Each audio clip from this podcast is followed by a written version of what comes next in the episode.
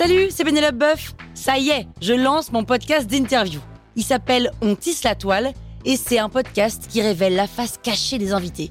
Et d'ailleurs, mes invités, ce sont des CEO et des célébrités comme Gad Elmaleh, Jean-Michel Apathy, My Better Self, Rose Eberstein, Mireille Dumas.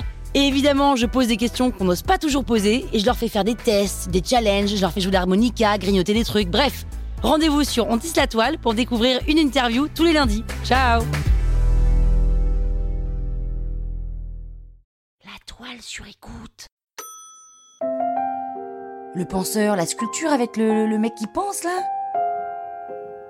Vous écoutez Krusty Art, le podcast qui parle d'art sans en faire des tartes.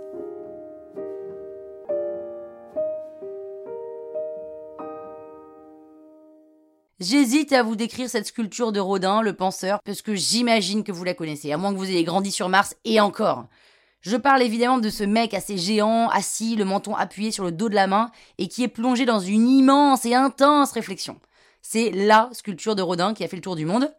Ok, mais qu'est-ce qu'elle a de particulier cette sculpture? Qu'est-ce qu'il a de spécial ce penseur? Bien, le penseur a influencé des tas d'artistes. D'abord, Rodin réalise un premier modelage en plâtre en 1880 avec l'idée de l'intégrer à une grande composition qui s'appellerait La Porte de l'Enfer, inspirée par la Divine Comédie de Dante. Ce qui va devenir le penseur ne mesure alors que 70 cm. Et puis en 1902, il a l'idée d'exposer le penseur seul, donc il fait réaliser un premier moulage en bronze d'un mètre 80 de haut par la fonderie Rudier, alors oui, il faut savoir que la sculpture, c'est souvent un art de collaboration.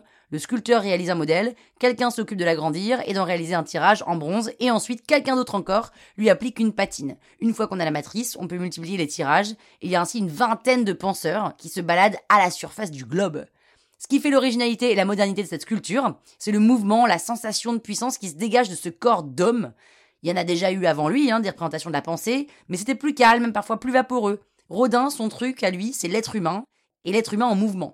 Alors dans ces sculptures, il y a du muscle, il y a de la torsion, il y a de la danse, il y a du déséquilibre et il y a de la force. Le penseur, c'est un vrai corps d'homme en pleine réflexion, et alors même qu'il est plongé dans ses pensées, il est tout en tension, d'où sa posture un peu étrange.